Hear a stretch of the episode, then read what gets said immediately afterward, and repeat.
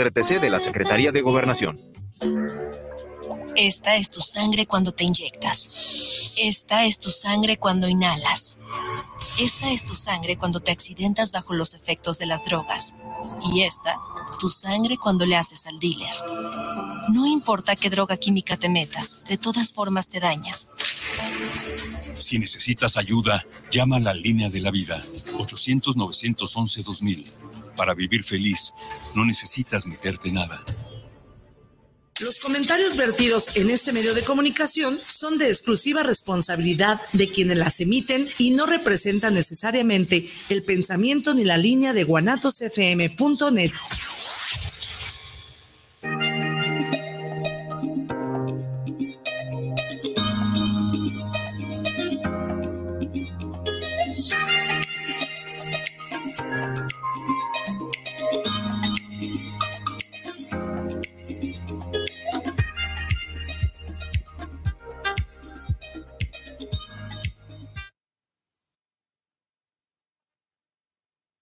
Hola, hola, ¿qué tal? Muy buenas tardes, ¿cómo están? Espero que estés comiendo rico en esta tarde de viernes, el primer viernes de febrero. Este mes de febrero que disque del amor y que disque la amistad, y es lo que vamos a averiguar en las siguientes semanas. Aquí estoy agradeciéndoles la presencia y ve y corre echa una llamadita a la comadre y dile, deja lo que estás haciendo porque el chisme se va a poner bueno, porque la enseñanza va a estar cañona. Así que, por favor, conéctate, mándanos tu like en las redes. Estamos aquí en Guanatos FM, líder mundial de radio. Bueno, el programa, que te digo? Imparable. Y tú eres imparable. Y hoy tenemos de verdad una, una invitada muy especial a la cual quiero mucho, una terapeuta cognitivo-conductual con la que he tenido yo la fortuna de colaborar como este, psicóloga de la casa hogar que ya te he platicado en algunas otras ocasiones y ella fue terapeuta de nuestros niños, así que conozco pues a la amiga, conozco a la colaboradora y ella es Carla Daniela Pacheco Villa. ¿Cómo Gracias. pues muy contenta de estar aquí acompañándolos y lista para compartir lo que vayamos a platicar. Y bueno, quiero decirte que no, no vamos a hacer aquí algo muy filosófico porque no me interesa, quiero que nos aterricemos realmente en estos dichosos conceptos del amor y de la amistad. Y también a, a Carla Daniela le vamos a estar haciendo preguntas íntimas. Vamos a ver cómo le ha ido a ella con este tema del amor y vamos a ver si nos cuenta sus secretos. Y yo quiero que me cuentes tus secretos y alguna experiencia que hayas tenido o que estés viviendo, ya sea hombre o mujer, este no es un programa solamente para mujeres, es un programa que me interesaría mucho que hombres, ¿verdad?, nos den su punto de vista, sobre todo en temas del amor. Y para ello te voy a dar el teléfono donde pues voy a estar esperando tus mensajes, ¿verdad? Y es el 33 17 28 01 13. 33 17 28 01 13. Mi nombre, pues, Mari Carmen Gómez, ya me conoces, ¿verdad? Y te espero también en mis redes sociales por TCI Mari Carmen Gómez. Me encuentras tanto en Instagram como en la fanpage. Déjame por favor tus comentarios y ayúdame a crecer y a que estos temas puedan llegar a más personas que de verdad tanto lo necesitan. Dentro de los siguientes, eh, de las siguientes semanas vamos a estar viendo el tema del amor y sus distorsiones. Por eso el programa de hoy se llama Del amor y otros demonios, porque a veces el amor, ay Dios mío, tiene toda clase de caras, pero no la de corazoncitos. Hoy me traje mis rosas rojas, vengo decorada de la pasión, que, bueno, por ahí se dice que la rosa roja es el indicio del amor. ¿Cuántos mitos habrá, querida Dani? ¿Cuántos mitos habrá en relación al amor? ¿Cuántas creencias? ¿Cuántos sellos? ¿Cuántas, cuántas historias de romanticismo? ¿Cuántas historias de dolor que se creen realmente que son el amor? Claro. Pero, ¿qué es el amor? Yo quiero preguntarte a ti y quiero que lo reflexiones. ¿Qué es el amor para ti? ¿Dónde viene? ¿Cómo lo aprendiste? ¿Cómo lo definirías? ¿Qué se siente? Porque es curioso, pero muchas veces definimos el amor como dolor. O sea, si no me pega, no me ama. Y si no me duele, no es amor. Así es. Y somos una cultura, desafortunadamente, yo no sé si en el mundo es así, lo vamos a investigar, pero en nuestra cultura se da mucho a que el amor está ligado al sufrimiento. Incluso en terapia, Daniela no me va a dejar mentir, en terapia se da mucho que pues los celos son como parte de esa manifestación de amor, ¿no? Y cuando estás escuchando a la persona que te viene a contar la historia, yo lo amo, yo lo amo, yo la amo y, y pues me dan celos de esto. Y yo digo, bueno, en realidad los celos serán parte de un amor sano. Así es o serán apegos solamente, o estarás enfocando el amor de tal manera hacia la otra persona que lo que estás buscando es que la otra persona cubra una necesidad quizás afectiva, quizás de inseguridad, no lo sé, pero para eso tenemos a Daniela.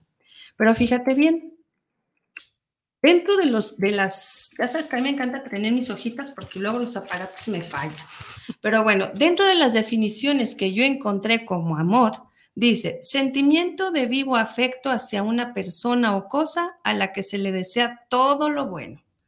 Y bueno, eso suena bonito porque creo que nos dice que el amor ya está instalado en nosotros. O sea, si traemos un chip, el ser humano tiene un chip que tiene que ver con el amor. ¿Cómo se activa? Para allá vamos.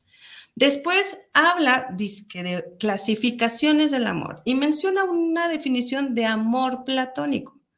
Esto de amor platónico, según lo que yo estuve leyendo, Dani, dice, sentimiento de intensa atracción emocional y sexual hacia una persona con la que se desea compartir una vida en común.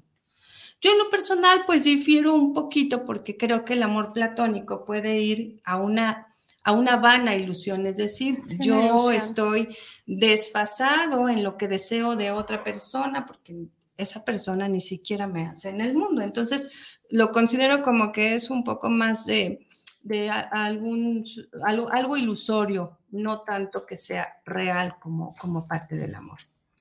Después, decía aquí está escrito, dice, ¿qué es el amor? El amor es el vínculo de afecto que nace de la valoración del otro e inspira el deseo de su bien. Mm, nos habla de esa hermandad, ¿no? Nos habla de que a mí me cae bien Daniela, mira, ya la conocí, hicimos clic, hicimos química y bueno, la voy conociendo y entonces me voy enamorando de sus cualidades y de sus dones. ¿Por qué? Porque mi chip se activó con algo que entro en común con ella. Y eso también está muy padre porque habla de que podemos amarnos entre todos de una forma natural porque así estamos hechos. Después eh, dice aquí también que el amor se puede referir como la amistad, el amor romántico, el amor filial, el amor propio, amor místico o amor por una causa. Y aquí me llama mucho la atención que eh, quizás eh, lo que hoy conocemos más en nuestra sociedad es la parte de ese amor romántico que queremos idealizar. O tal vez la otra, que también está muy en boga, que es la parte sexual, la parte sensual. Si a mí me gusta y hago clic y tengo química, entonces ya me siento enamorado. Pero de verdad, ¿eso será enamorado o será enamoramiento? En mi rancho le llaman de otra manera, pero esa frase no se las voy a decir porque quiero ser una niña bien. Entonces,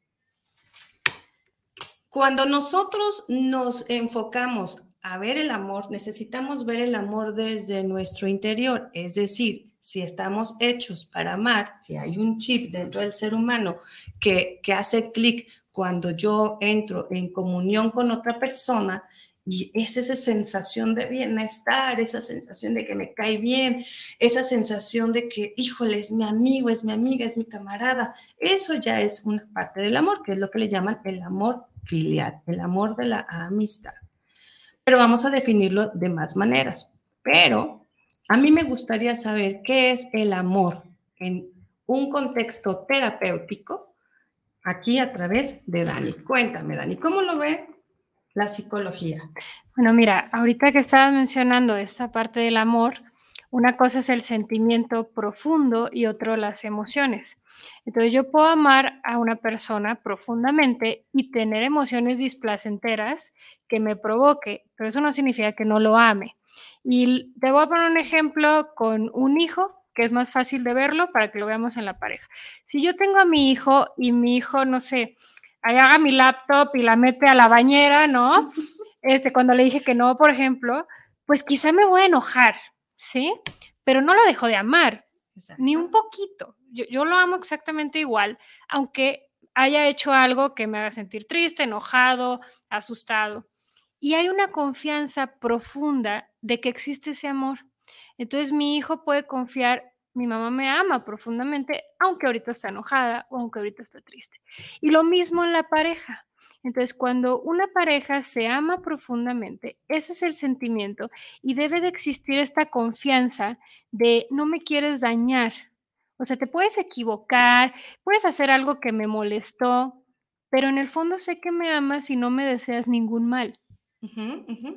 Exacto. Y qué importante lo que estás diciendo, porque entonces hablamos realmente que el amor sí está dentro de nosotros, que sí nace, que sí se sostiene. ¿Por qué? Porque sabemos que mamá y papá pues, son nuestro resguardo. Pero, Dani, ¿qué pasa cuando un papá o una mamá maltrata, por ejemplo? De hecho, casi todos los conflictos de pareja tienen que ver con los conflictos que la persona tuvo de niño y cómo aprendió a, relacionarse con esas figuras eh, materna y paterna. Entonces, depende de cómo haya sido el apego de niño, es como tenemos el apego de adulto. por ejemplo, si yo tenía, este, no sé, una mamá que de repente me atendía y de repente me cuidaba, pero de repente no, y entonces yo podía estar enfermo o solo y no estaba, eh, pues va creando un apego ansioso en el que yo no sé en qué momento vas a estar o no vas a estar. Y entonces, ¿qué pasa? Que de adulto, por ejemplo, pues son estas relaciones en las que no te ha contestado el mensajito en una hora y ya están, y ya no me quiere, y qué tal si está con otro, y qué está haciendo. Bueno, eso tiene que ver con un apego que se creó desde la infancia que es ansioso. Y para eso es bueno ir a terapia, para conocer nuestra historia y cómo esa historia repercute en nuestras relaciones de adulto. ¿Qué pasa cuando una persona dice, no, yo estoy bien y nada pasa en mi familia? Porque yo lo he escuchado, nada pasó en mi infancia, yo tuve unos padres extraordinarios, pero estoy teniendo una distorsión, porque parte del tema es encontrar las distorsiones del amor, ¿verdad? Eso que va cambiando en nuestro ser para poder enamorarnos o elegir pareja. Pero ¿qué pasa, por ejemplo, cuando una persona te llega a terapia y dice, no, yo estuve muy bien, pero en realidad tú ves que hay celos, que hay la llamada ahora palabra tóxica, que luego me la defines. Pero ¿qué pasa con esas personas? Ok, mira, qué bonito que lo, lo toques. Lo que pasa es que todos tenemos ciertas distorsiones, de hecho se le llaman distorsiones cognitivas, que es como tú percibes el mundo, no todo lo filtras como realmente es, o sea, hay cosas que las distorsionamos y eso nos pasa a todos. Y de hecho la terapia cognitivo-conductual tiene una clasificación de esas distorsiones. Entonces es muy interesante porque todos las tenemos, pero cada persona distorsiona más de una manera. Entonces te voy a platicar algunas. Por ejemplo, catastrofizar. Eso es una distorsión eh, que pasa cualquier este, situación y ya estamos pensando en lo peor, ¿no? Esto es como muy clásico de las personas que viven con ansiedad. Entonces, catastrofizan mucho. Eh, otra. ¿Cómo sería un ejemplo? De, catastrofizar, eh, pues por ejemplo, Mm, no, pues mi marido dijo que iba a llegar a las 8, son las 9, no, de seguro ya chocó, ya le pasó algo, ya anda con otra, me pongo mega ansiosa. Eso sería catastrofizar. Estoy pensando en el peor panorama, ¿no? muy bien. Eh, otro ejemplo de una distorsión, generalizar. Me pasa algo en una situación y entonces lo generalizo a que todas las situaciones que se parezcan, así van a ser. Por ejemplo, eh, pues tuve una novia que me engañó, eh, que me fue infiel y entonces yo ya pienso que todas las mujeres son infieles. Eso es generalizar. Eh, otra muy interesante es personalizar. Mira, personalizar es cuando tú te adjudicas la responsabilidad de cosas que no son tu responsabilidad. Esto le sucede mucho a los niños. Cuando estamos chiquitos lo hacemos mucho y cuando vamos creciendo se va yendo, pero a veces todavía lo pensamos. Por ejemplo, cuando unos papás se van a divorciar y el niño dice, pero ya me voy a portar bien. Y dices, no, chiquito, no. Por qué no, presión para el niño. Dices, no es por ti, ¿no? Ajá, Pero ¿qué está sí, sí, haciendo? sí. Está personalizando. Sí, sí. Cuando estamos adultos, también lo podemos hacer en las relaciones de pareja, ¿no? Me acuerdo que una paciente una vez me decía, es que mi marido no puede dormir y ando yo pensando que es mi culpa, este, que seguro es porque no está a gusto conmigo y bueno, pues el marido tenía un problema en la espalda, ¿no? Y por eso no puede dormir.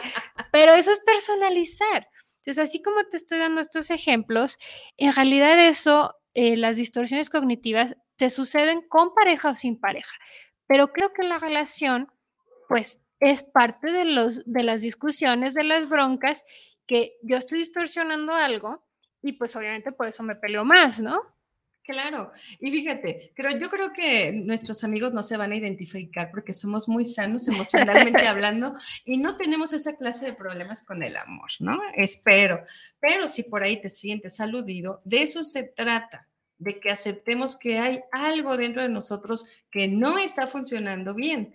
Y puede ser ese sentimiento, no sé, de, abandono, ese sentimiento de rechazo que normalmente se gesta en la infancia eh, por situaciones a veces que ni siquiera recordamos, pero que ahí están presentes y que cuando nos vemos en una situación eh, de desamor, por así llamarlo, vuelve ese sentimiento y entonces, pues nos sentimos vulnerables, otra vez rechazados, abandonados. Pero el caso es aceptar que algo está sucediendo conmigo y que lo que está, nos está enseñando ahora Daniela, pues pueda, podamos nosotros discernirlo y levantar la mano y decir, a ver, a mí me está pasando, o sea, yo realmente estoy teniendo este problema, porque de nada sirve que escuchemos miles de programas, vayamos a miles de conferencias, cuando no vamos a ser responsables de lo que está pasando con nosotros. ¿Cuál es tu percepción del amor? El tener un micrófono nos da la responsabilidad para motivarte y activarte y decirte, a ver, Vamos a ser imparables y ser imparable es realmente buscar la manera de ser mejor por dentro y por fuera. Y como dicen por ahí, nadie da lo que no tiene. Y si no podemos amarnos a nosotros mismos o entender el amor de una manera sana, difícilmente vamos a poder tener una relación pues si no totalmente sana y placentera, pues por lo menos medianamente acomodada, Sí. ¿no? Porque bueno, o le coment comentábamos fuera del aire que qué difícil está hoy en día, ¿no? O sea, están las sugar mami, que creo que se llaman de otra manera, y están los sugar papis, ¿no? Los papi sugar, o no sé cómo se llaman.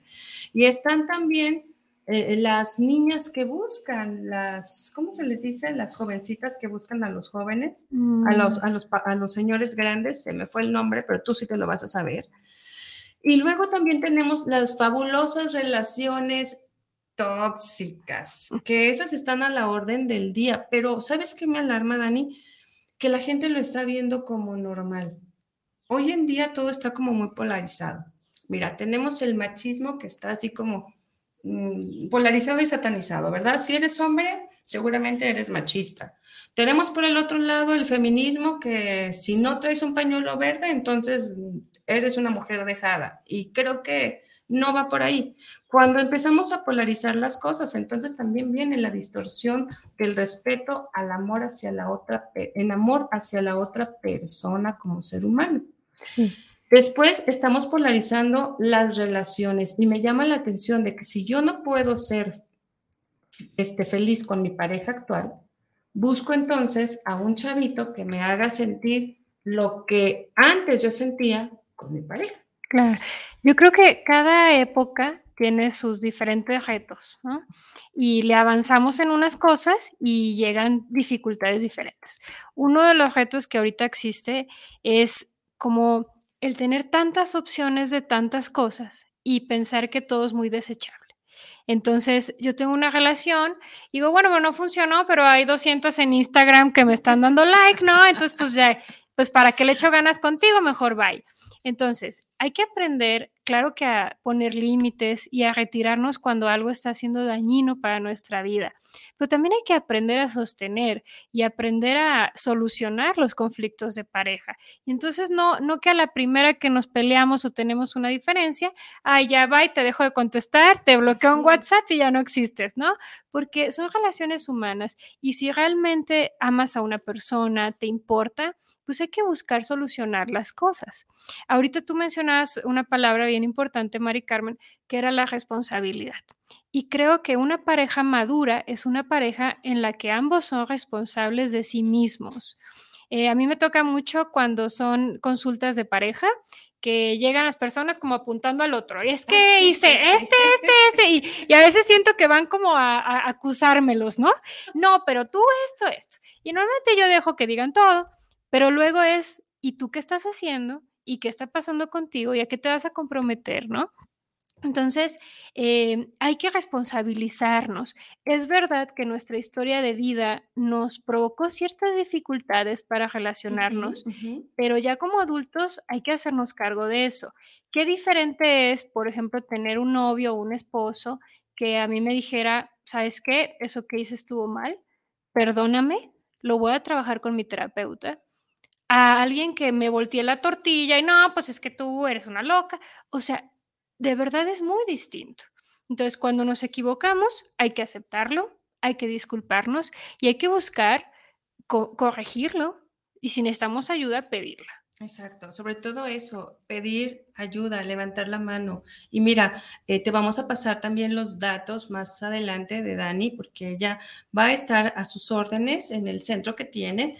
Y este, para cualquier, cualquier atención que tengas de pareja o cualquier situación, te puedes comunicar con ella.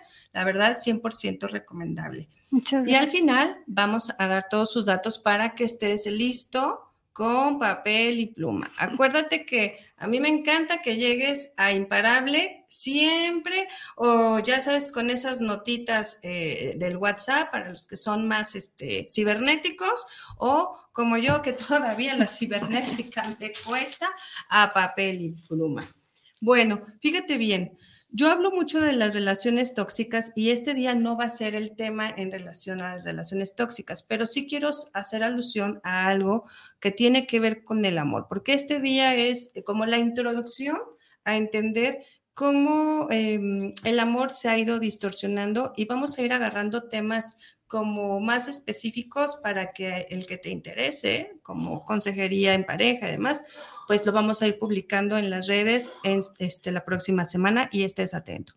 Pero cuando hablamos de las relaciones tóxicas, y ahorita que comenta este, Daniela de lo que sucede en un consultorio, en lo privado, a mí me sorprende mucho cómo a veces decimos, estamos normalizando conductas que son autodestructivas, hablando de, un amor propio, ¿no? Como por ejemplo, ¿en qué momento yo permití o consideré que es amor el que alguien me cele de tal manera que hasta agreda a mi persona?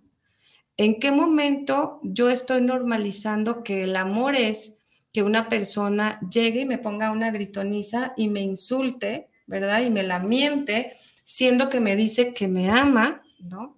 Y que, y que ya se atrevió a, a, ser soez y agresivo verbalmente o agresiva verbalmente hablando, porque yo he escuchado en consulta las dos partes. Tanto he escuchado hombres que de verdad les ha ido con una fierecilla por ahí y a mujeres también que les ha salido el lobo. Entonces no podemos como decir solamente a las mujeres les pasa o solamente a los hombres. Pero, y hay otra cosa que se, se está normalizando, pero que ya existía, pero que ahora es como, como más evidente. Fíjate, a veces dicen, es que me fue infiel, ¿no? Me fue infiel, pero la otra persona tuvo la culpa porque la buscó, porque se la sedujo, porque... Y yo digo, ¿eh? No. y que se enojan con la otra. Y se enojan con el otro, con la otra, ¿no? Y quieren desgreñarlo y quieren desgreñarla, pero no, porque en realidad tu pareja, ¿verdad? Es 100% consciente y libre de tomar sus decisiones y elecciones. Y si está buscando otra, es definitivamente porque o no hay amor, creo que esa es la principal, y la otra porque a lo mejor ni siquiera él entiende lo que es el amor para sí mismo, menos lo va a entender para una pareja. La otra persona, eh, la, pareja en sí, la, la, la susodicha, dice, es que sí me ama, pero es que lo están buscando, ¿no? O sea, ¿cómo? ¿Cómo puedo dejarme tanto a un lado? ¿Cómo pierdo, cómo llego a perder ese amor propio, Dani? ¿Qué me está haciendo falta? ¿O qué son las cosas que hacen emocionalmente hablando, conductualmente hablando, que a mi persona, a mí Mari me dice, no, es la otra, no es él, ni soy yo, es la otra persona, porque en realidad empieza por mí. Que bueno, también ahí hay una parte de negación, ¿no? Como de que quizá te duele tanto que prefiero enojarme con la otra persona que con mi pareja porque me duele mucho verlo, que, es probable. Fíjate que, que ahorita que estás mencionando todo esto, Mari Carmen, el amor propio es la base de una relación de pareja saludable. Eh, yo creo que hay dos factores principales para que una pareja pueda tener armonía. Una es el amor propio y la otra habilidades psicosociales. O sea, ¿qué tanto puedo resolver conflictos, tolerar el malestar, este, comunicarme, ¿no? Todas esas cosas son habilidades y vamos a irlas desarrollando. O sea, si tú ahorita te cuesta trabajo, eh, no sé, hablar sobre tus sentimientos o resolver un conflicto, no significa que nunca en la vida lo vayas a hacer. De hecho, la relación de pareja te ayuda para practicar es un terreno de aprendizaje constante. El chiste es de que tengas interés en irlo mejorando, ¿no? Lo mismo el amor propio. Eh, la autoestima no es como que o tengas o no tengas, sino que hay ciertas áreas en las cuales quizá tú te percibes como este carente, ¿no? Que, que, tienes una distorsión de ti mismo y hay que resolver esas áreas, pero no es como que tienes autoestima o no tienes, también es algo que vas mejorando. Entonces hay que enfocarnos en esos dos aspectos, amor propio y habilidades para comunicarnos, para resolver conflictos. Wow, fíjate que a mí esto me acaba de caer así como que una que no lo había entendido. Yo sí tenía la creencia de que o tienes autoestima o no tienes. No, no es así. Y sabes qué, mira, de hecho, mm, ni siquiera es algo que puedas medir como poca autoestima, baja autoestima, tres rayitas de autoestima o cinco. Yo estoy en el milímetro más arriba de la media. No es así, no es así, ¿no? Más bien tiene que ver con cómo te percibes a ti mismo. Y en cómo te percibes, puede haber áreas en las que tú te sientes súper bien, súper fuerte contigo, pero otras cosas en las que no. Entonces, por ejemplo, quizá, eh, no sé, una persona se siente bonita, agradable, simpática, pero toda la vida le dijeron que era burra, ¿no? Y sacaba malas calificaciones. Y entonces esa persona se siente tonta, pero no es todas las áreas de su vida en las que se siente mal, solo es esa. Y entonces, ¿qué va a pasar? Que en ciertas situaciones se le va a activar. Entonces, por ejemplo, si la pareja le dice, ay, no, mi amor, mira, yo me encargo, capaz se activa y dice, pues, ¿qué piensas que estoy tonta o qué? ¿No? Y tiene que ver con esa baja autoestima, pero en esa área. Entonces, no, no es totalmente. Y con la pareja, a mí se me hace bien bonito que nos interesemos en entenderla profundamente, o sea, conocer a mi pareja a profundidad, qué, aspectos de esa persona mm, se siente insegura, cómo fue su infancia, qué le decían, porque entonces voy a entender mucho más cuando se active, ¿no? Exacto. Y eso, sea, eso eh, si lo traducimos a un concepto más espiritual, se llama misericordia. Y la misericordia, como se los he comentado eh, en, otros, en otras ocasiones, es la manifestación del amor más pura que hay. Cuando nosotros nos entrenamos en la misericordia, eh, es el poder entender a la otra persona desde su propia historia sin que yo escuche o juzgue todo lo que esa persona hace a través de mis zapatos o de mis creencias. Y eso es un entrenamiento. Por eso Jesús nos, nos, nos invitaba a ser misericordiosos y hablaba tanto del que pudiéramos comprender la importancia de entender que era nuestro propio amor, ¿no? de entender que, que la primer cosa que teníamos que trabajar era espiritualmente hablando ese amor en nosotros mismos, esa misericordia, esa paz, esa templanza. ¿Por qué? Porque entre más nos llenemos de eso, más podemos practicarlo en otros. A veces me da mucha tristeza que la gente no pueda perdonar Y, creo que el perdón también habla mucho del amor. O sea, para poder hacer amor, para poder tener acciones de amor, necesitamos entender que el perdón es elemental. Y es muy doloroso, no sé si a ti te pasa, pero es muy doloroso el hecho de ver que hay personas que no se perdonan a sí mismas. Entonces yo vuelvo a lo mismo. Me vuelven a poner en el, en el lugar de que primero es el amor que yo sienta por mí fuera del ego. Y no quiere decir que el ego esté mal. Simple y sencillamente que cuando nos esforzamos en el ego, ahí ya las cosas cambian. Pero, pero cuando tú puedes entender que te mereces perdón, que te equivocas, que eres una persona con virtudes y defectos, ahí puedes empezar a entender el amor hacia otra persona. Sí, y de hecho, ¿sabes cuál es la llave para el perdón, Mari Carmen? La comprensión. O sea, entre más comprendo, más fácil me es perdonar. Y eso en cualquier aspecto. Entonces, el amor está ligado a la comprensión. Entonces, por ejemplo, este, no sé, yo he tenido a veces algún paciente que es agresivo, por ejemplo, es muy impulsivo y se pone agresivo. Si de entrada dije, ah, es una persona mala y lo etiquetas, no le vas a ayudar de nada. El amor sería, ok, ¿y por qué es agresivo? ¿Para qué se pone así? ¿De dónde viene eso? Por ejemplo, las personas agresivas normalmente fueron personas muy agredidas, que vivieron mucho miedo, como, como un perrito que de cachorrito es muy lindo y muy noble, pero si tú le das de palazos durante años, el perro se hace bravo. O sea, está ciscado. Entonces tú ya nada más como que te le acercas y te suelta la mordida, ¿no? Entonces hay que comprender eso. Entonces, si yo tengo, por ejemplo, una pareja y de repente se portó agresivo, que todos a veces podemos ser agresivos, sería entender qué fue lo que sucedió y claro que poner un límite. Eh, a veces las personas que son impulsivas o tienen mucha agresividad, les cuesta ponerse su propio freno.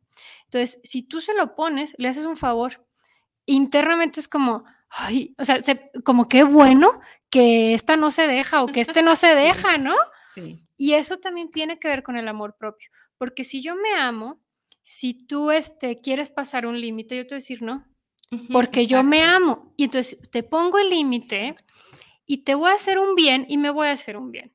Antes de que la cosa se vaya tan grave que quizá ya las heridas sean demasiado fuertes y la relación pues sí tenga que terminar. Terminar, exacto. Y que a veces también el terminar una relación es parte del límite del amor propio, ¿no? Así es. Y ahorita me gustaría que me, me definieras desde el punto de vista terapéutico y personal, sí. justamente qué es el amor propio. ¿Cómo se definiría? Pero antes, pues quiero mandarle un saludo a Daniel Alberto Gutiérrez, que nos manda saludos al programa Imparable por el excelente programa y tema de hoy y feliz mes del amor. Sí, yo también quiero que sea un mes esplendoroso para cada uno de ustedes. Sandra González, saludos para el programa, por el tema y un gran saludo para Mari Carmen y para ti, Dani. Gracias. Y Ictan García, saludos a Soy Imparable. Pues Sandra, Ictan y Daniel, quiero que me cuenten sus historias, no se hagan. Muchas gracias por los saludos, pero mándenme ahí un audio, mándenme por favor un mensaje de cómo les ha ido en la feria en este tema del amor que de verdad a mí me sorprende toda la mercadotecnia que hay en el mes del amor y la amistad y toda la clase de cosas que te puedes encontrar para hacer el 14 de febrero un día especial, lo cual me da mucho gusto porque también el buscar la papa y comercializar está padre. Pero ¿hasta dónde hemos engañado este, este, el sentido de realmente celebrar el amor? Porque el amor se debe celebrar, pienso yo, todos los días con los más cercanos y sobre todo con nosotros mismos. Y ahí te dejo la pauta. A ver, ¿cómo identifico, Dani, que yo, Mari Carmen, que Daniel, que está eh, del otro lado, que Sandra, que Ictan, y sobre todo, fíjate, tengo unas chicas muy queridas de eh, lazos, que son chicas que han estado sufriendo y pasando por el proceso de cáncer, que nos están escuchando y este dice que nos une hoy es Día Mundial del Cáncer. Mm. Entonces, pues amigas de Lazos, les mando un abrazo, de verdad, grandes guerreras, grandes imparables, porque ustedes cada día se la juegan. Y espero de verdad que estos, este mes del amor y la amistad reciban todo, todo, todo lo que la vida y Dios tiene para ustedes. Querida Laura, a ti un abrazo grandotote también. ¿Cómo identificamos, Dani? ¿Identificar qué exactamente? Que tenemos amor propio o cómo sabemos que no tenemos amor propio. Ok, como, como te comentaba, no es así como si lo tengo o no lo tengo, sino más bien es en qué momentos no estoy siendo comprensivo conmigo. Eh, a, mí me sería más fácil quizá identificarlo de esa manera. Porque si tú me dices, oye, este, Dani, tú te amas, yo te diría, sí, por supuesto, pero a veces soy tremenda conmigo misma, ¿no? Entonces, es el momento, la situación, en qué situación yo estoy siendo poco comprensiva conmigo, estoy siendo violenta conmigo, estoy siendo invalidante conmigo. Entonces lo identifico y busco ser más amorosa. Em, todos tenemos muchas áreas que mejorar, que trabajar y pues para eso estamos aquí, ¿no? Este, para estar desarrollándonos. Pero mientras aprendes, el chiste es de que seas amoroso y paciente contigo. Imagínate que quisieras aprender piano, ¿no, Mari Carmen? Y pues las primeras veces, tin, tin, tin, ¿no? Te va a salir tremendo. Pero imagínate si tú estás aprendiendo piano y cada vez que te sale mal, dices, ay, qué tonta, y no sirvo para nada, nada me sale bien, pues eso va a ser muy torturoso y hasta te vas a tardar más en aprender piano. Pero ¿qué tal si dices, ok, no me salió, a ver otra vez cómo es, a ver otra vez, con paciencia, practicando, practicando hasta que me sale la canción. Entonces, así es en la vida. Hay cosas que te han de costar trabajo, a mí también, pero estamos practicando. Ahorita que me decías, Mari Carmen, de, ah, pues platica un poquito de, cosas personales. que nos cuente. Que les cuente, ¿no? Que quede aquí entre nos. Fíjate que yo cuando estaba adolescente, más chiquilla, quería estudiar psicología y, y, tenía un novio que una vez se enojó mucho conmigo, entonces nos andábamos agarrando del chongo y me dice, ¿cómo vas a ser psicóloga si tú estás bien loca? Y entonces yo me sentí muy mal y en ese entonces, pues me la creí, ¿no? Ese, ese día. Y yo estaba llore y llore, me acuerdo que estaba llore y llore.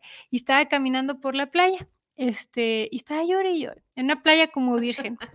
Y se me acerca un como Rottweiler, así grandote, y me lame toda la cara.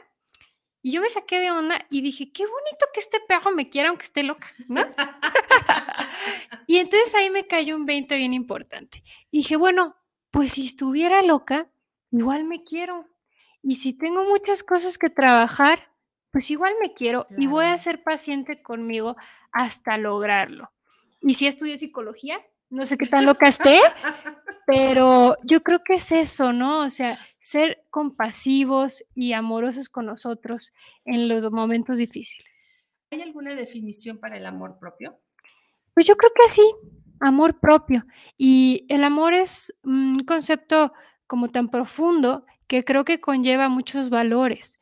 Por ejemplo, el respeto, eh, la compasión, la paciencia, este, mm, la generosidad, el perdón. O sea, e, en el amor es como si se comulgaran un montón de valores preciosos. Entonces, todos esos aspectos muy bonitos, pues es fomentarlos también con nosotros mismos. Eso no significa que no me voy a esforzar por mejorar, que no voy a pedir perdón, que no voy a trabajar en mis áreas que necesito trabajar, pero pues mientras lo logro, puedo ser amable conmigo o no serlo.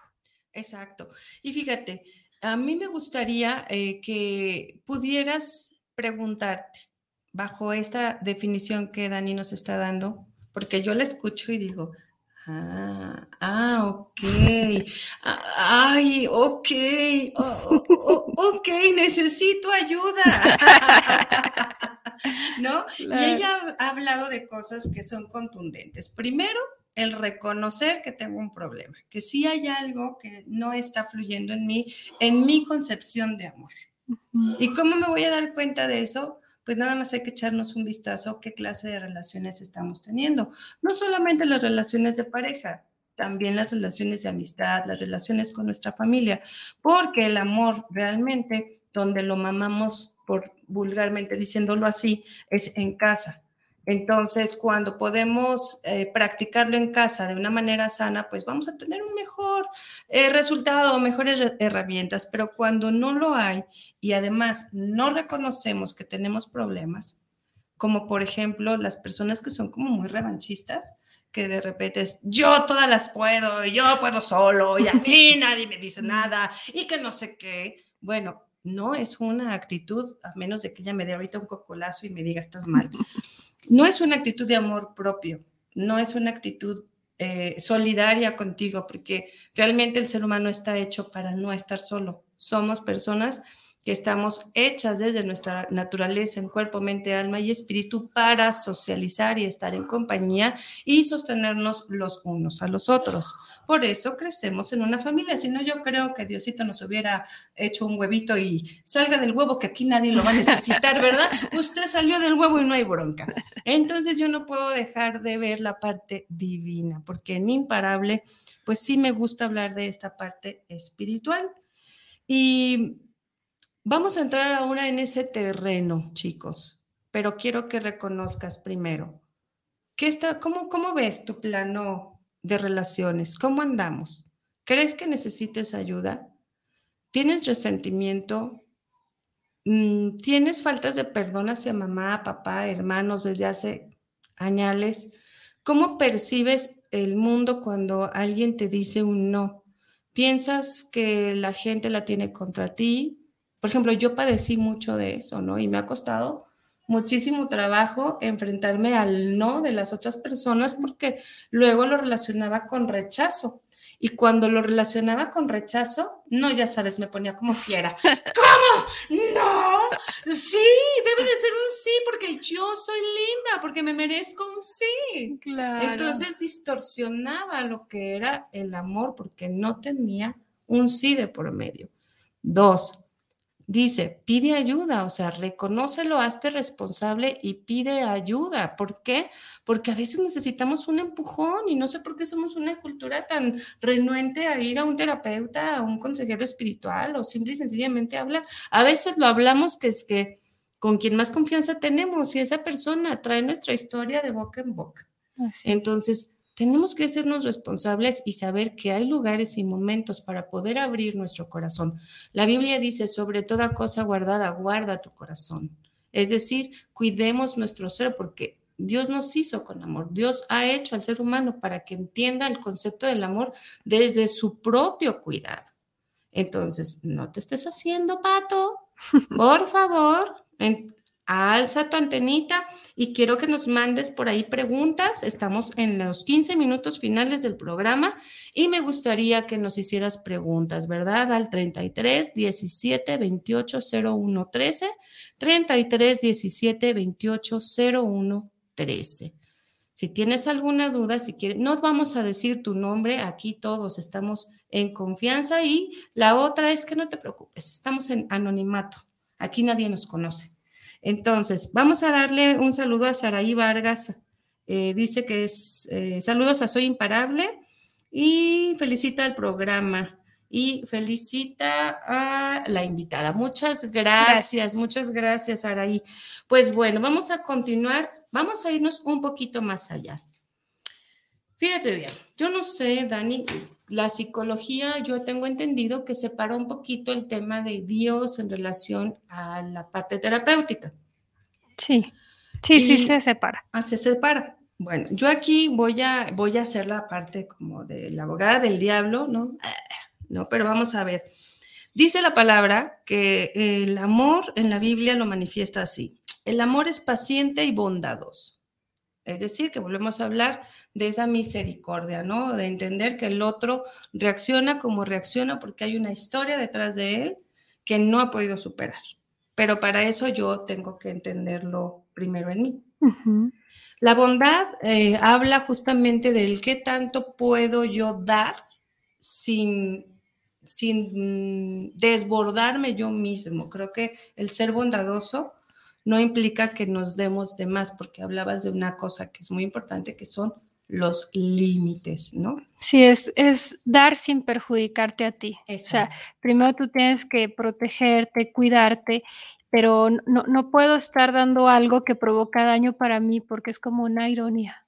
Exacto. Luego dice, el amor no es envidioso ni tampoco jactancioso. Y yo lo, lo quise poner tal cual como viene en la Biblia, porque creo que a veces satanizamos mucho las lecturas y más hoy en día la Biblia, como que es un libro muy poco eh, buscado, pero dice, no es envidioso ni jactancioso. Y cuando yo lo analizo y digo, es verdad, el amor, cuando tú estás bien plantado en ti, no necesitas envidiar a nadie, cualquier cosa que tenga, persona, etcétera, etcétera, etcétera. Y jactancioso, pues tampoco anda diciendo yo soy más que tú o, lo que yo hago está bien y lo que tú haces está mal, sino que busca el que realmente siga habiendo un entendimiento en lo profundo, que tú te das cuenta de que la otra persona a lo mejor está teniendo una actitud muy favorable, no irnos con toda la caballería, ¿no? Sí porque a veces lo que único que hacemos es decir, es que tú siempre, es que tú sales con lo mismo y yo ya te lo he dicho y yo tengo la razón, pero tú siempre sales con lo mismo, ¿no? O sea, y a lo mejor sí tienes la razón, pero ¿de qué sirve aquí en este momento tener razón? O sea, cuando estamos hablando del amor, pues realmente vale la pena un ganar. Que de hecho cuando pasan esas cosas normalmente también es reflejo de una baja autoestima, pero la estrategia es como... Em, te hago ver que tú estás más abajo de mí para yo ensalzarme, pero porque yo necesito ensalzarme porque me siento muy abajo. Entonces necesito pisar a alguien para yo subirme. Entonces, eh, en ese tipo de relaciones, pues puede bajar mucho la autoestima de tu pareja porque estás constantemente criticándola, ¿no? Agrediéndola. Exacto. Y fíjense, no solamente pasa con las parejas. Esto que Stani está diciendo es muy importante porque la dinámica también se vive en las relaciones de familia, sobre todo entre hermanos, porque es el juego del poder. Y ahí también puede venir la parte que dice aquí en el mismo verso, no se envanece. A veces el envanecernos nos lleva a tener ese control, ese decir, eh, yo valgo porque sé más o porque creo que, que, lo que estoy haciendo es lo que debe de ser. Sin embargo, el deber ser para quién, ¿no? A veces eh, lo que yo tengo, lo que yo digo no es la verdad absoluta, pero puedo entender el punto de la otra persona, por qué no ha llegado a entender cómo yo veo las cosas, porque simple y sencillamente no se han resuelto heridas. O sea, hay cosas que entre, por ejemplo, los hermanos, pasa, tú, tú no me dejarás mentir. ¿Cuántas veces justamente el envanecimiento, la jactancia, la envidia son problemas serios de, que llevan vida y a veces hasta se hereda, ¿no? O sea, no le hables a la tía de 1915, ¿no? Pero, pero ni la conocí, pues no le hace, pero tú no quiero que a la descendencia de esa familia no le vuelvas a hablar. Y vamos heredando problemas y problemas que no tienen nada que ver con el amor. Dice, no hace nada impropio. ¿Qué sería hacer algo impropio? Como el tema del amor, porque dice, el amor es paciente y bondadoso, no es envistioso ni jactancioso, no se envanece, no hace nada impropio. Yo entiendo que hacer nada impropio es como no hace nada que vaya en contra, de la integridad de la otra persona o del amor en sí, ¿verdad? Háblese de un amor de pareja, háblese de un amor entre padres y hermanos. Yo creo que tiene que ver con esto de que buscas el bien del otro. Entonces, a veces nos podemos equivocar, pero no con la intención de dañarte.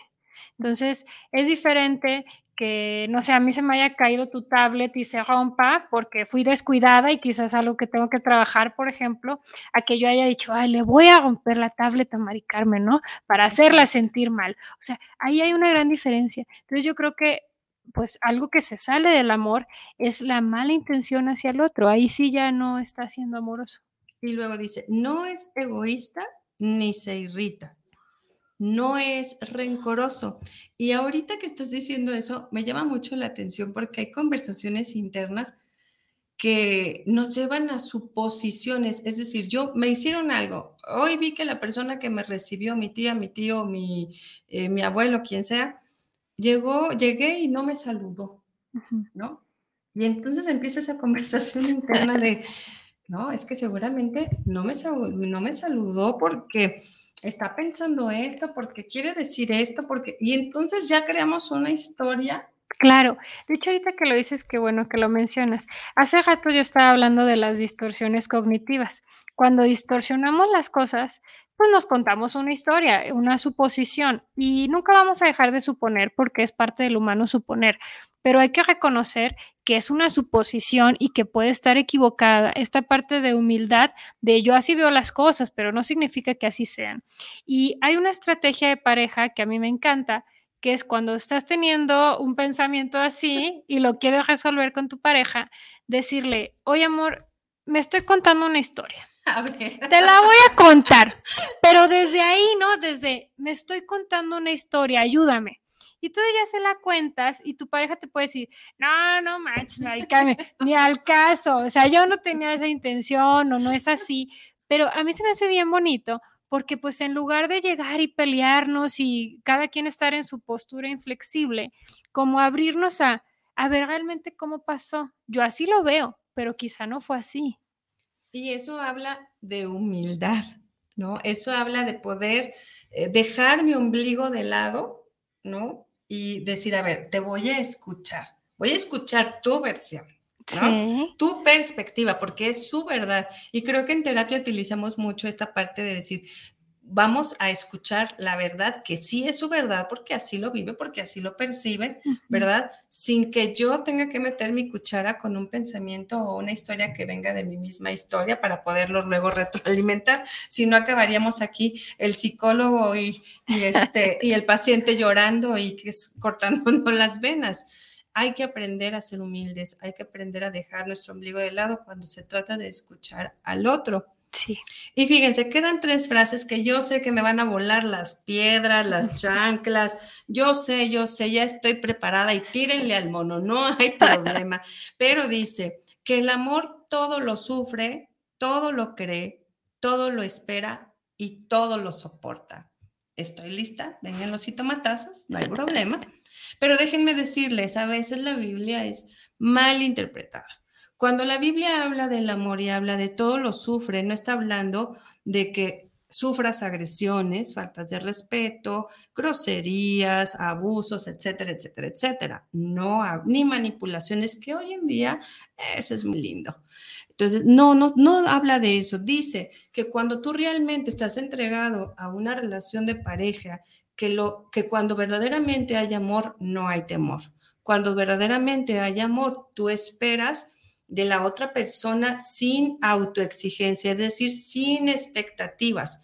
Tú confías que la otra persona está en la misma sintonía que tú. Dice que puedes estar en la pobreza, en la enfermedad, en la dificultad, en los defectos. Y ojalá fuera así de sencillo como se lee, pero en realidad no.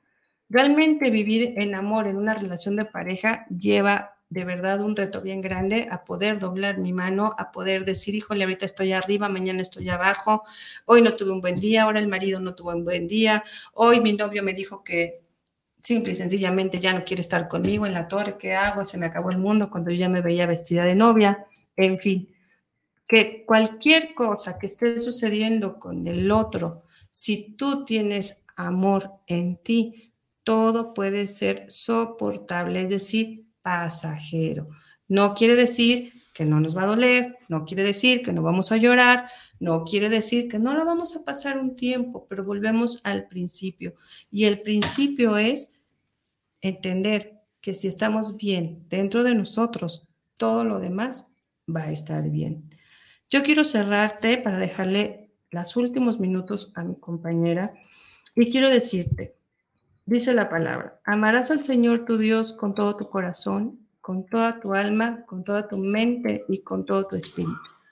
Y habla de todo el ser integral.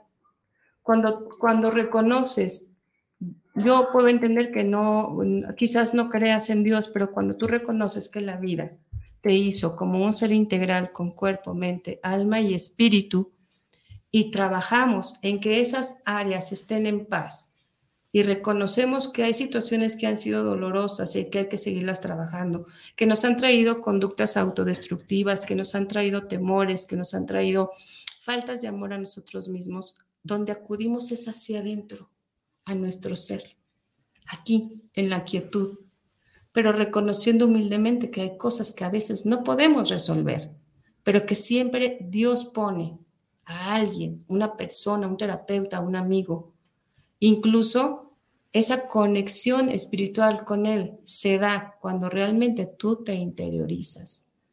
Y si tú metes a tu mente cosas positivas, pensamientos, lecturas, vamos a tener un mejor desarrollo de nosotros mismos. Querida Dani, ¿cómo cerrarías? ¿Qué les dirías a las personas que nos están escuchando para celebrar el amor en este mes desde sus zapatos? Pues que no se olviden de ser comprensivos con ustedes y con sus parejas. Eh, ser humano tiene muchos retos y estamos todos aprendiendo. Entonces hay que tenernos paciencia y no dejar de esforzarnos y de intentarlo. Y bueno, si tienes una dificultad en tu relación de pareja, pues qué mejor que la comprensión, ¿no? Y las ganas de mejorar para que eso se pueda solucionar. Así es. ¿Alguna actividad que tú como terapeuta dejes a las personas cuando necesitan entrenar su amor propio? Bueno, de amor propio, pues el autocuidado. Este puede ser desde me apapacho y me doy un buen baño, cuido mi salud, leo un libro que me interesa, me doy tiempo para mí, me reconozco mis logros, puede llevar un pequeño diario, ¿no? Y cuando yo trabajo autoestima con las personas, a veces les dejo un diario en el que van a poner algo que se reconocen todas las noches. Entonces, eh, me reconozco que aunque estaba deprimido, me bañé y salí al parque. O me reconozco que hoy no grité tanto. O así. Entonces, porque a veces sesgamos, entonces nos fijamos mucho en nuestros errores y en todo el esfuerzo que hacemos no nos fijamos. Entonces, yo, yo diría eso, autocuidado y reconocimiento. Perfecto, pues con eso cerramos. Yo espero de verdad que este tema te haya gustado. No te pierdas las siguientes series porque sí vamos a hablar de cómo solucionar o identificar las relaciones tóxicas. Creo que ese es un tema que no podemos dejar de lado. También el cómo darte herramientas para que puedas salir de una relación que ya no está siendo sana ni amorosa para ti. Por favor, danos rápidamente tu número, claro. dónde te encuentran. Es 33 36 61 69 06. Lo voy a repetir, 33 36 61 69 06. Yo tengo un centro de psicología especializada que se llama Calma lo pueden buscar como psicólogo en Guadalajara en Facebook y el que dice Calma es nuestro centro y es un núcleo de psicólogos especializados. Si alguno de ustedes quisiera pedir apoyo, yo este, les hago una entrevista y les asigno el mejor tratamiento y al mejor terapeuta para ustedes. Y bueno, yo quiero darles un regalito a todos los que están escuchando, que es pues quien quiera pedir una consulta, la primera consulta va a ir con el 50%, para que no haya pretextos. Y pues eso es un acto de amor propio, justamente. Pues muchas gracias, Dani. De verdad, me va a encantar volverte a tener la siguiente claro Que sí. Primero Dios. Y César Ramírez, saludos te mandamos un abrazo y dice que el programa es una magia. Y con esta magia nos despedimos. Que Dios te bendiga. Cuídense y no se olviden del el próximo programa, viernes, 3 de la tarde, Guanatos FM. Imparable. Bye. Bye.